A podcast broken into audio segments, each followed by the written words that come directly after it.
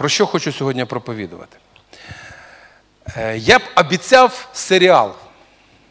Пам'ятаєте? Дві серії вже було, третя серія сьогодні. Третя серія. І всі, ну, ви скажете, ну, пастор, ну скільки можна? Притча про сіяча. Ну вона така зрозуміла, правда чи ні? Ну, вийшов сіятель сіять, ну що там непонятно? Все зро... Тим більше, що Христос на цю притчу дає нам пояснення. Він її роз'яснює, він просто розкладає її по, по складовим, е, дає тлумачення цієї притчі. Але знаєте, я ще раз наголошую на тому, що важливо не те, що ми знаємо. Важливо те, що ми робимо. І ще важливо, чому ми це робимо і для чого ми це робимо. Тому ми можемо робити правильні речі, але мати неправильні е, бажання. Розумієте? Говорити правильні слова, але е, всередині себе мати якийсь горький корінь. І це може бути проблема. Тому, ще раз повторюю, важливо не те, що ми знаємо. Іноді зустрічаєшся з людиною, яка говорить, я і це знаю, і це знаю. Що ти мені розказуєш? Я кажу, слухайте, це не проблема, що ви знаєте. Це не проблема, що ви знаєте. Достатньо обізнані люди, які хоч трохи читають і слухають, знають дуже багато, правда? Люди, віруючі, які читають Біблію, знають також дуже багато. І це добре. Але знаєте, дуже важливо, щоб те, що ми знаємо, воно якимось чином все-таки ставало частиною нашого життя. Ми існу... ми розуміємо з вами, що існує духовна боротьба. Ми розуміємо з вами, що коли приходить слово про царство, то слідом, якщо ми його не розуміємо, якщо ми його не приймаємо, то що відбувається? Приходить лукавий, приходить сатана, і він це слово у нас що робить? Краде. Дуже часто буває так, що ти почув слово, класне слово від Бога, все хорошо, все супер. Ти приходиш через певний час, ти його не примінив, ти його забув. І потім проходить якийсь час, рік, два, ти чуєш проповідь, подібну до тої, що була два роки тому, і ти кажеш, о, так я вже це чув. Ну добре, що ти це чув. А що ти з тим, що ти чув, зробив? Якщо ти нічого знову не зробив, то знову хто прийде? Знову прийде лукавий, знову що зробить з цим словом? Він знову, знову захоче його в тебе вкрасти. Я хочу, щоб ви це з вами розуміли. Сьогодні третя частина, вона називається глибокий корінь. Глибокий корінь. Якщо у вас є Біблії, будь ласка, відкрите Матвія, 13 розділ з 3 по 8 вірш. І багато навчав їх притчами, кажучи, ось вийшов сіяч, щоб посіяти. Як сіяв він зерна, упали одні край дороги, і пташки налетіли та їх повидзьобували. Другі ж упали на ґрунт кам'янистий, де не мали багато землі, негайно посходили, бо земля не глибока була, а як сонце зійшло, то зів'яли, і кореня, не мавши, посохли. А інші попадали в терен, і вигнався терен, і їх поглушив. Інші ж упали на добру землю, зродили одне в сто раз, друге в шістдесят, а третє в тридцятеро. Хто має вуха, щоб слухати, нехай слухає. Е, пояснення до цієї притчі сразу. Послухайте ж притчу про сіяча. До кожного, хто слухає слово про царство, але не розуміє, приходить лукавий, краде, посіяне в серці його.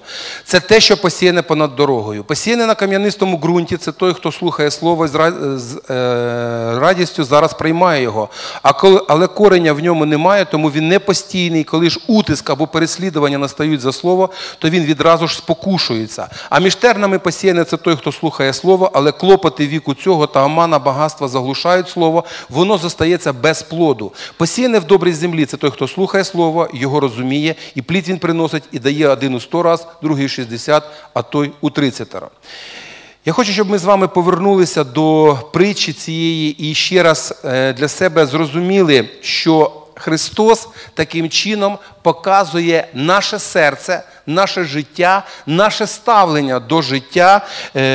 І сьогодні я б хотів би, щоб ми розглянули ту людину або той, той вид ґрунту, коли попадає на кам'янисту, на кам'янистий ґрунт. Коли попадає в кам'янисту землю і посіяне в кам'янистому ґрунті, людина, яка швидко приймає рішення і готова постійно все змінювати. Знаєте, я зустрічав таких людей. Людині говориш, ти знаєш, оце, оце треба робити. І людина каже: Да, да, да, амінь, погоджуюсь, так, так, пастор, давай, треба все змінювати. Закінчив я говорити, і закінчились зміни.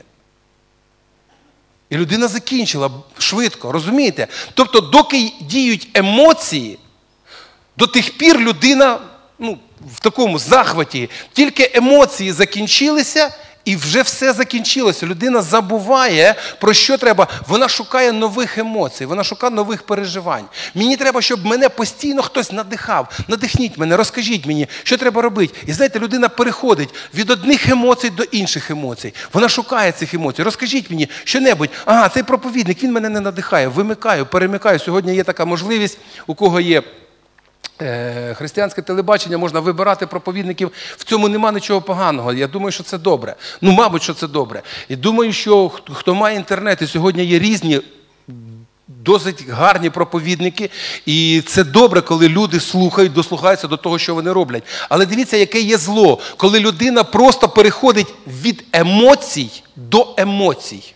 І на тому все закінчується. Тобто я надихнувся, я це переживав. Чому я про це можу зараз так спокійно розказувати? Тому що я переживав це в своєму житті. Наприклад, я читаю якусь класну книжку, і вона мене надихає. У вас таке було коли-небудь?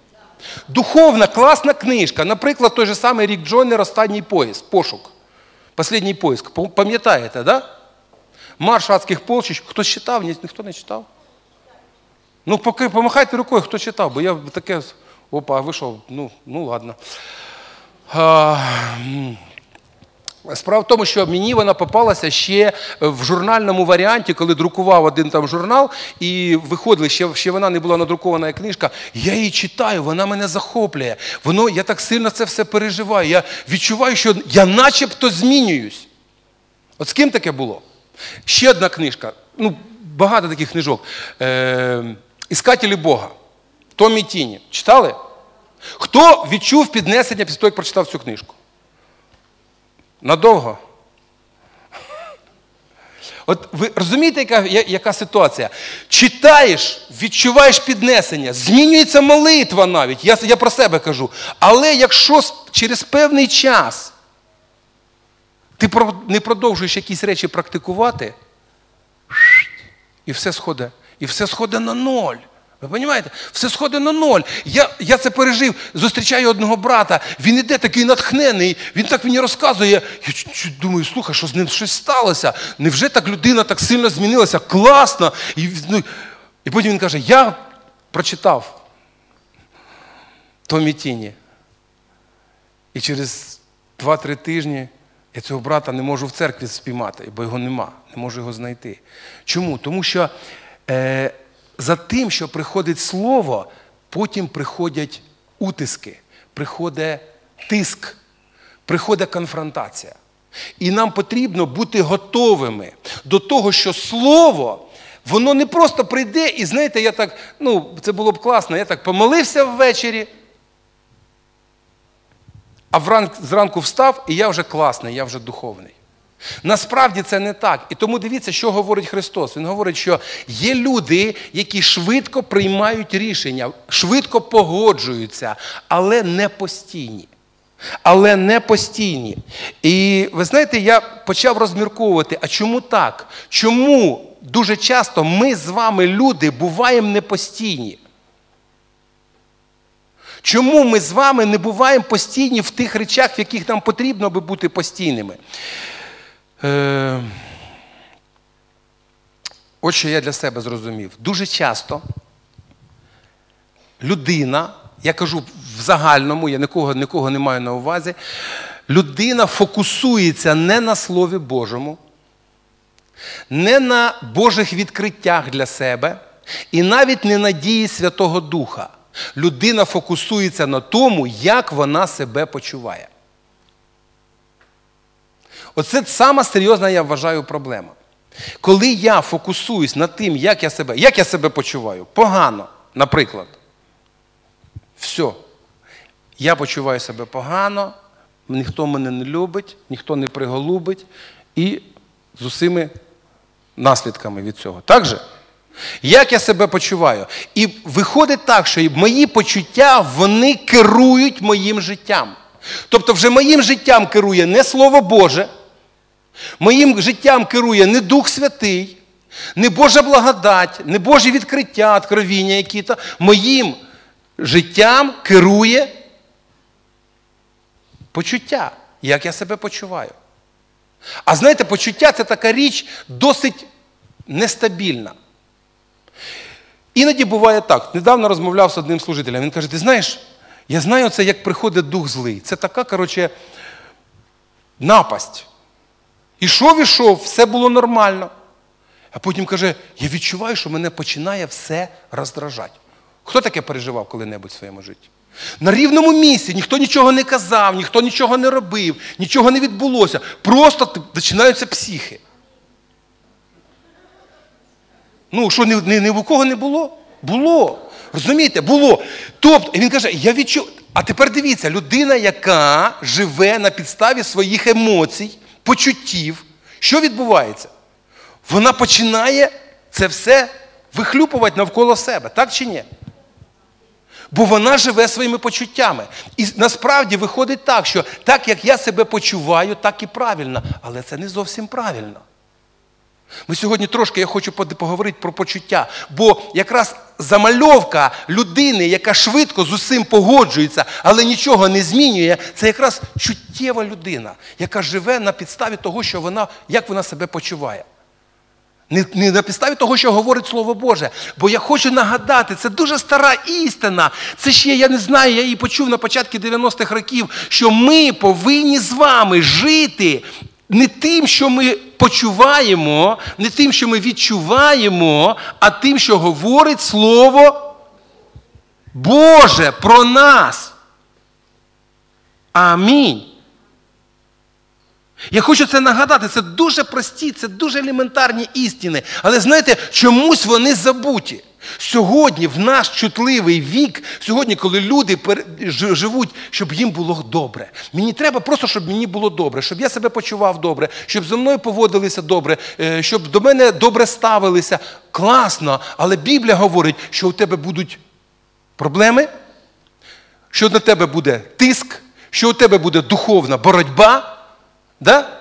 І Біблія говорить, що не завжди тобі буде класно. Але ти завжди повинен залишатися віруючим. Так чи ні? Ще раз повторюю, коли людина живе так за таким принципом, просто я хочу, щоб мені було добре і все, е, то коли починаєш пояснювати людині, робити якісь спроби і казати, ну знаєш, ти неправильно розумієш, е, що таке добро і зло. То знаєте, я я вже з цим стикнувся не один раз, коли люди відповідають, що, знаєш, для мене важливо, як я себе почуваю. Що б ти мені там не розказував, як я себе почуваю, для мене найважливіше. Але для нас з вами, християн, брати і сестри, це не найважливіше. Е, Швидкі, необдумані, спонтанні рішення досить легко можуть привести до духовного падіння. Коли ми приймаємо, швидко приймаємо необдумані рішення, це може привести до серйозного духовного падіння. Можна навіть сказати так, що неспроможність людини контролювати свої емоції перешкоджує духовному зростанню. Тобто людина переживає швидке піднесення і спад. Піднесення і спад. Знаєте, приведу один приклад. Нещодавно е, подивився трейлер, не пам'ятаю, якийсь новий фільм. Не пам'ятаю не назви, не можу навіть його прорекламувати, але там такий короткий кадр. А може той не трейлер, ні, по-моєму, трейлер. Сидить батько з сином, сидять і роз, ну, розмовляють ввечері, мабуть, що ввечері. І син питає батька: маленький синочок, ти віриш в Бога? І знаєте, мене просто вразила відповідь. Він каже, все залежить від того, як ідуть справи. І знаєте, що син каже? Я теж. Слухайте, в такому короткому діалозі вся суть сьогочасного християнства. Навіть християнства. Як ти віриш в Бога? Все залежить від того, як ідуть справи. Якщо справи йдуть добре, то Бог є. А якщо справи йдуть недобре, то де той Бог? Що це? Хто це? Як це? Чому це? Чому так відбувається? Чому такі такі речі е, відбуваються з людьми віруючими? Це ж неправильно. Що моя віра в Бога залежить від того, як ідуть мої справи. Тобто, якщо в мене зараз нормальні фінансові е, справи, якщо в мене нормальні стосунки, в, в сім'ї все налагоджено, Бог є. А якщо починаються проблеми, Господи, на, на що воно мені треба? Дивіться, що Христос говорить: падає зерно Слова Божого.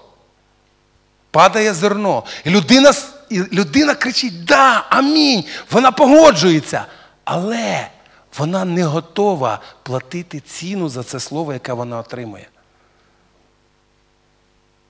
Вона погоджується, але не платить. Людина погоджується, але не робить певних кроків для того, щоб змінюватися в якомусь напрямку. Це дуже важливо. Якщо я не роблю ніяких кроків, я тільки знаю, що це правильно, але я так не роблю, я так не поступаю, моє знання мені нічого не приносить. Абсолютно, мені знання моє нічого не приносить. Знаєте, я так зараз проповідую, що може склатися враження, що емоційні люди це не духовні люди вірніше, емоційні, да, не духовні, а такі, знаєте, не емоційні, духовні. Це неправильно.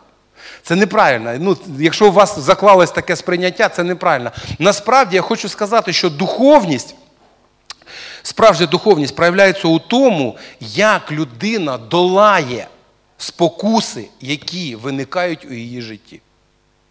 Справжня духовність не в тому, як я сильно молюсь, як я красиво молюсь. Справжня духовність не в тому, хто як проповідує. Я не, не, не кажу, що я там супер якийсь проповідник. В цьому не справжня духовність. Справжня духовність проявляється в тому, як я особисто долаю спокуси, які виникають в моєму житті. Якщо я їх не долаю, то моя духовність досить низька. Якщо я їх долаю, то моя духовність зростає. А всі розуміють, хто долає спокуси, всі знають, що наодинці без Христа ми не можемо долати спокуси. Правда? От звідси і справжня духовність. Бо ви знаєте, що я зрозумів, і хочу з вами цим поділитися, ще раз нагадати, що насправді е, ми стаємо, чим більш ми зростаємо духовно, тим більш залежними ми стаємо від Бога. У фізичному і духовному світі спрацьовує протиріччя. Бо в своєму фізичному світі, да, сьогодні ми бачили маленького Ілью, він майже повністю залежний від мами. Бо мама то все. Да? Мама це його все, тому що вона його носить, вона його кормить, вона його одіває, вона його вона його обуває, роздягає, пілінає, міняє, все, він повністю від неї залежить. Але якщо сьогодні подивитися на Даніка, ну ти не можеш сказати, що він там від мами вже такий вже залежний, да? Вже зовсім самостійна людина. Ну так же, ні? Ну, вже зовсім вже зовсім самостійний. То в фізичному світі так відбувається, але в духовному світі відбувається навпаки, коли ми приходимо до Бога, е, одна із наших найважливіших рис, яка нам, яка нас е, завжди гальмує, це гордість. Я сам, я крутий, я можу, я те, я то, я то. До тих пір, поки ми не починаємо розуміти, що гордість нам е, найбільше шкодить. Найбільше. Є багато різних гріхів, да, вони погані, вони вони нас е, також руйнують. Але я хочу, щоб ми розуміли, гордість руйнує найсильніше. Тому ми з вами повинні рухатися в духовному світі від незалежності до повної залежності від Бога. І чим більше я залежний від Бога, тим менше в мені буде гордості. Чим більше я залежний від Бога, тим менше в мені гордості. Тим менше я контролюю, бо більше контролює Христос. Мені дуже подобається пісня Коропа, е, з нею там трошки жартують. Уже не я живу, живет во мне Христос. Уже не я живу, живет во мне Христос. Тобто я вже підкорююсь повністю тому, що проходить всередині мене. Е, Проблема, ще раз повторюю, сьогодення в тому, що людина ставить свої почуття і проблеми в центр. Коли я ставлю свої почуття і проблеми в центр, то я вважаю, що все крутиться навколо мене. Це прийшло в світ, це прийшло в церкву, Але це так не було завжди. Взагалі нам потрібно зрозуміти, в центрі Бог. В центрі Бог. І Він нас створив для себе. Він нас створив для себе, так Біблія говорить. Ми з вами всі створені для Бога, так же як ангели, архангели, серафіми, всі ми створені для Бога. Він нам створив для себе. Навіть коли ми згрішили всі, то Він нас викупив і зробив вільними для себе. А не просто він нас зробив незалежними від нього. Бо незалежність від нього веде до гріха. Він зробив нас залежними від нього. Це дуже це дуже важливий е, момент. Е, Виникає закономірне запитання: навіщо мені потрібні емоції, якщо такі проблеми з емоціями? Емоції потрібні чи ні? Так, да, чувства різні нужны, чувства різні важні. Це правда. Це правда, нам потрібні емоції, нам потрібні почуття. Ну, по-перше, ми е, потребуємо емоцій чи не потребуємо? Потребуємо. Да, Як шоколада діти. Правда ж? Ну, хочемо, ну, наприклад, відчути, ну, жін, е, е, е, сестри, що тебе кохають. Да. Люблять. Да? Звертають уваги, роблять компліменти. Якісь почуття виникають в цей час? І сидить, штовхає, до тебе компліментів не дождешся. Чуєш, пастор каже, що мені це треба. Давай, кажи мені компліменти. Розказуй про мене правду, яка я яка я у тебе сама лучша, сама красива, сама, сама, сама, сама. Самая обаятельная и привлекательная. Ну, давай, начинай. Понимаете, ж хороша проб, хороша проповідь. От я знаю, що е, жінки оцей момент запомнять точно. І з моєї проповіді жіночки всі запам'ятають цей момент, особливо ті, що ну, одружені, всі запам'ятають точно. Прийду і скажуть, ти пам'ятаєш, ти пам'ятаєш, про що ще проповідь була? Про компліменти для дружини. Ми всі потребуємо емоцій. Ми всі потребуємо, щоб з нами поводилися добре. Ми всі хочемо, взагалі, нужда всіх людей, всіх людей, вона, вона однакова. Всі люди хочуть, щоб їх любили. Найважливіше, ми всі хочемо, щоб нас любили. Через те ми дуже часто переживаємо таке, знаєте, отверження, коли нас не приймають, коли нас не оцінюють, коли нас ну, якимось чином там не не помічають, коли ну, не помічають так, би як ми хотіли помітити. Да? Е, Когось там нагороджують, тебе не нагороджують. Ну ти знаєш, що тебе нема за що нагороджувати, не могли б хоча б фамілію назвати. Відбувається таке чи не відбувається? Ну, відбувається ж насправді. Ну, когось похвалили. Ну, наприклад, да, сидить Женя, його похвалили, два музиканта рядом не похвалили. Ні, ну що таке, що він один не грає тут чи що? Понимаєте? Или там за барабанщика давайте помолимося, а за остальних що, не треба. Сработає внутрі, сработає якийсь там щелчок. Клац, клац, клац. Що це таке? Ну ми всі хочемо, щоб нас любили. Ми всі хочемо, щоб нас обнімали, щоб нас приймали. Ну це нормальні, це взагалі-то нормальні речі. Але дивіться. Е, що я хочу сказати зараз з приводу емоцій? Емоції, мій вони показують мій настрій, моє налаштування, мій внутрішній стан, моє налаштування на когось або на щось. Якщо мені щось подобається, у мене одне налаштування, грім гримить. Якщо мені щось не подобається або хтось не подобається, у мене інше налаштування. Правда? Є ця фішка всередині? Налаштування. Емоцій, це емоційно, це духовно чи не духовно? Ще раз повторюю, наше ставлення, яке ми всередині маємо до когось з людей, воно духовне. Ну, воно повинно бути духовним. Всі сидять, думають, ні, ну як скажу не духовне, я що ж не духовний, духовний. Але дивіться, дуже часто туди в наше духовне залазить душевне. І воно починає пилять, воно починає змінювати, воно починає нас штовхати на якісь неправильні речі. Бо я повинен ближнього, ну як повинен? Повинен, мені не дуже подобається. Я маю ближнього любити. П'ятий розділ послання до римлян написано, що любов Божа вилилась в серця наші Духом Святим даним нам. Тобто є в тебе любов чи нема? Ближнього любиш? Чи дальнього тока? Розумієте, оці, оці, оці моменти, з ними треба розібратися. І от що я от що я, я хочу сказати: емоції дають мені зрозуміти, що відбувається в моєму серці по відношенню до людей або якихось подій. Чуєте мене? Емоції, які я переживаю, вони дають мені зрозуміти, що я відчуваю. Подобається мені людина, подобаються мені її вчинки, або навпаки, не подобається мені людина. Ну так не може бути, але так буває. Не подобаються її вчинки, не подобається те, що вона робить, не подобається так, як вона там говорить, або вона, як вона, вона себе веде. Е, емоції це свого роду аналіз. Аналіз. Е, в зарі присутні лікарі, правда? Є лікарі?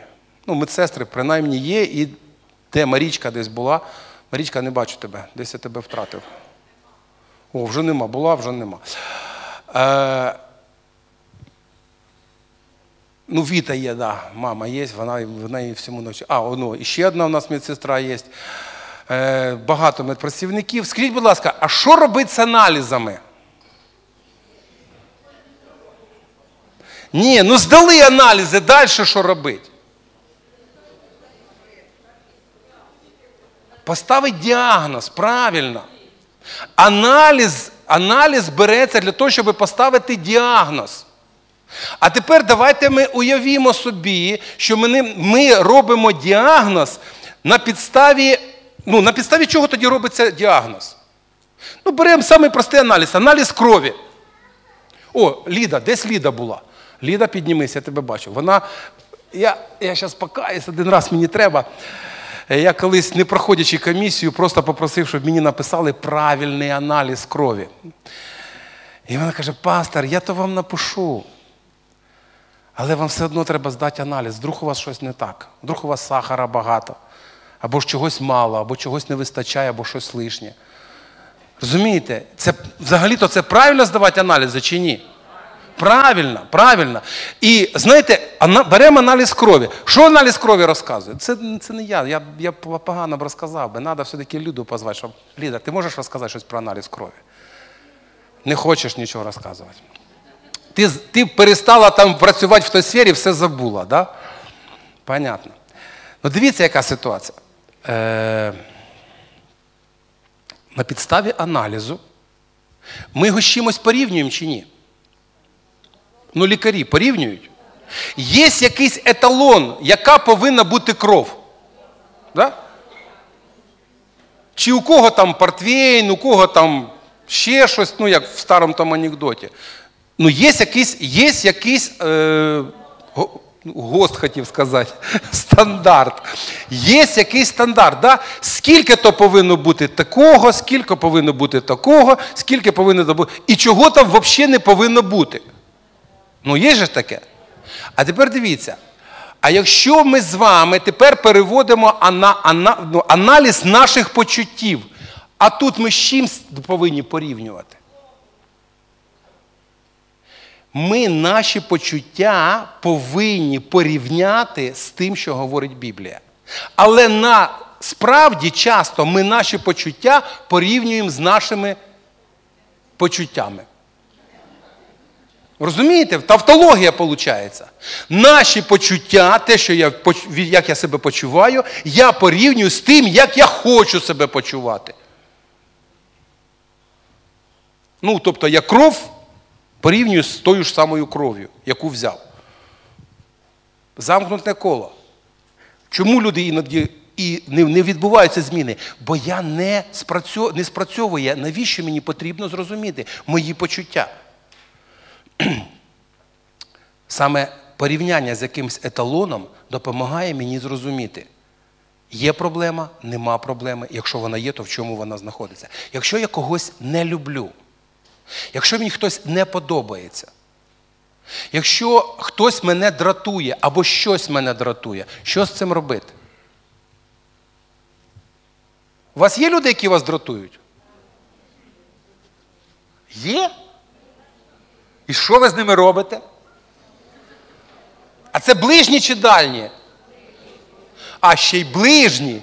І дуже ближні.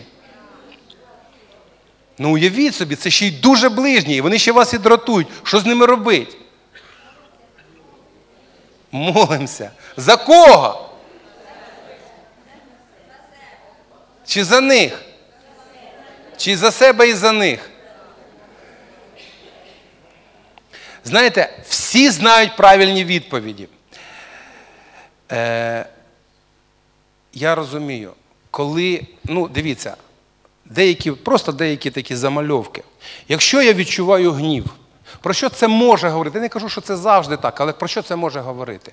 Це може говорити про те, що я хочу контролювати когось або щось. І де не по-моєму, тому я гніваюсь. Тому я гніваюсь. Я хочу, щоб було по-моєму. Я хочу всім керувати. Я став на місце Бога. І тому я хочу, щоб все було по-моєму. По-моєму, не, не, не стається. Що я роблю? Гніваюсь. Що гнів говорить тепер мені? Гнів, почуття, що я щось, що щось в мені не так, правда ж? Е, Засудження і плітки про що говорять? Якщо я починаю когось засуджувати, якщо я починаю про когось розпускати плітки, про що це говорить? Заздріч, образа. Мене образили. Од, од, просто один короткий, один короткий діалог. Двоє людей е, розмовляють, е, один другому щось розказує. Розказує про третього. Ну, Дуже часто так відбувається, коли зустрічаються двоє людей, да, вони говорять про третього, да? третього, четвертого, п'ятого. І от він розказує про цього третього і розказує такі ну, не дуже хороші речі. І тут цей, хто слухав, він каже, стоп. А для чого ти мені це розказуєш? І тут виникає дуже неловка пауза. Тобто ти розказуєш, що він поганий. Для чого? Яку ціль ти переслідуєш? Щоб ми зараз з тобою вдвох перемили йому кісточки?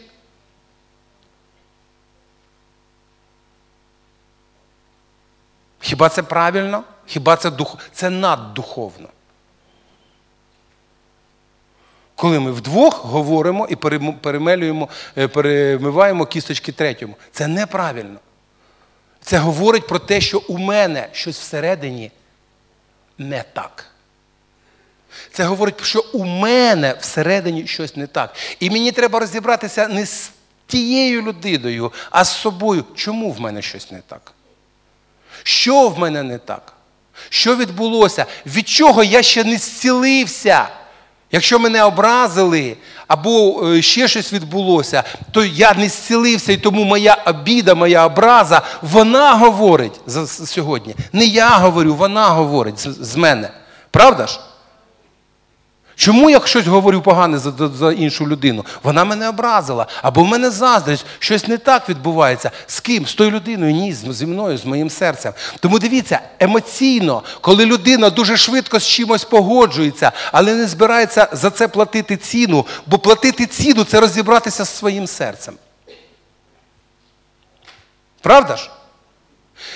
Мати глибокий корінь це прибирати оці камінчики, які не дають нам укорінитися в чому? В чому ми повинні укорінитися? Послання до Єфесян. Да, третій розділ. Щоб ми були стверджені і укорінені в любові.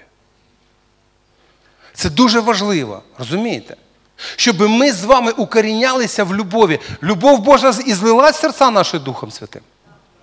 Але дивіться, апостол Павло говорить в посланні до Коринтян, до Коринтян досягайте любові, ревнуйте про духовні дари.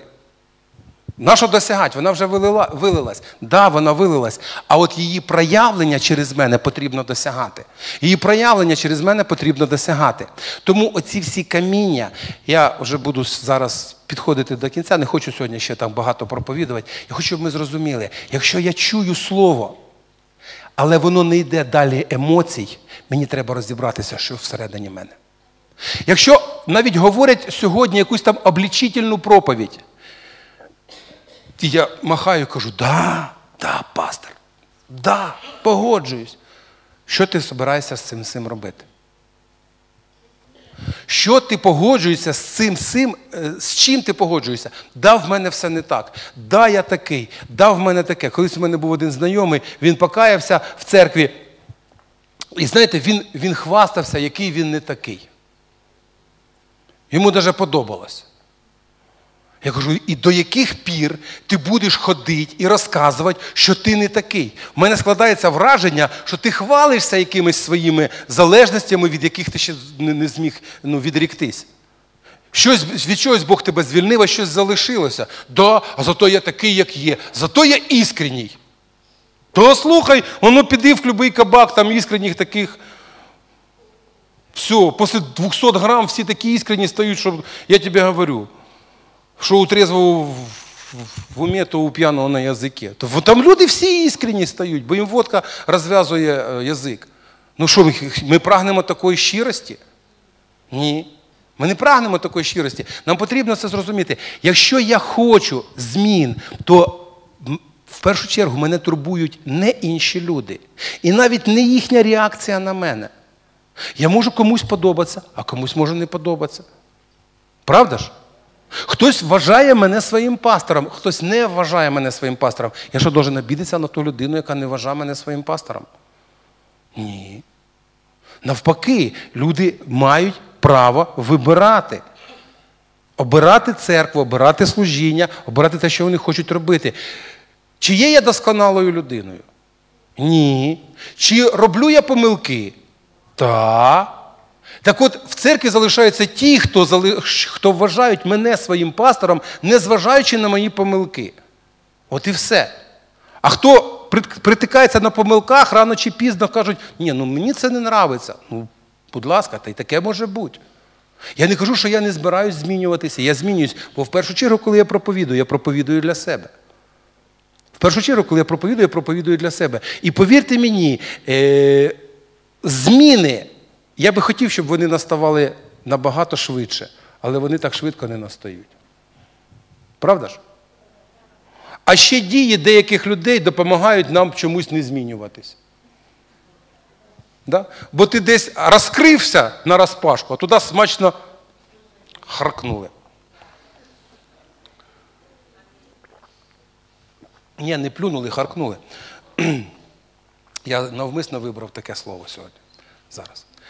Тому е, ще раз повторюю, е, коли сіється Слово Боже в моє життя, неважливо, чи це під час проповіді, чи це під час молитви, чи це під час спілкування з іншими людьми. Дуже багато е, відкриттів від Бога я отримую, коли спілкуюся з різними людьми. Не обов'язково духовними. Я спілкуюся і я знаю, що Бог може говорити. Якщо ти відкритий, якщо ти слухаєш, Бог може тебе навчити. Так от, що я збираюся робити з тим словом, яке я отримую. Якщо я буду укорінятися в цьому слові, якщо я буду укорінятися в любові Божій, то тоді я буду змінюватись. Тоді каміння я буду викидати із свого серця. Або навпаки, я буду збирати каміння. Як відбувається? Хтось прийшов у нього щире серце, хтось прийшов, у нього камінь за пазухою. Ну, Якщо камінь за пазухою, рано чи пізно людина його кине. Треба розібратися. І не важливо, що навколо, важливо те, що відбувається в серці. Амінь. Бо коли ми прийдемо і станемо перед Господом, то ми не будемо казати, Господі, я сплітнічав, тому що отой мене обідив. За те, що він тебе обідив, він буде відповідати. А за те, що ти сплетнічав, будеш ти відповідати. Якщо ти своїми сплетнями руйнував чиюсь долю, хтось відійшов від Бога через ці плітки, то це твої вже проблеми, це твоя відповідальність. Сліди за своїм язиком. Амінь? Амінь. Тому тема моєї сьогоднішньої проповіді глибоке коріння. Я нагадую глибоке коріння. Давайте ми помолимось. Отець Небесний, приходимо до Тебе такі, як ми є, і дуже просимо Тебе, щоб Ти допоміг нам Є різні почуття, є різні бажання, які ведуть нас в нашому житті. Але сьогодні я дуже хочу, щоб ти допоміг нам розуміти Слово Боже, приймати Слово Боже таким, яке воно насправді є, щоб ми були стверджені, щоб ми укорінялися в Божій любові, щоб наше життя воно відображало славу Божу, щоб слава Божа вона торкалася інших людей, і щоб Слово Боже воно мало силу, а не просто несло звук в нашому житті. Господи, поблагослови нас своїм благословенням. Ми відкриваємо свої серця для того, щоб сьогодні благодать Божа вона змінювала нас. Щоб ми прагнули праведності Божої, щоб ми жили за законами Божої праведності, Божої милості, Божого миру і Божої мудрості. Ми тобі дякуємо за те, що ти люблячий Бог, за те, що незважаючи на наші провини і неправильні якісь вчинки, ти не залишаєш нас. Ти посилаєш Слово Своє, ти зцілюєш нас, ти змінюєш нас і благословляєш своїм благословенням. Слава, честь і хвала тобі, всемогутній Господь Бог Вседержитель. Амінь.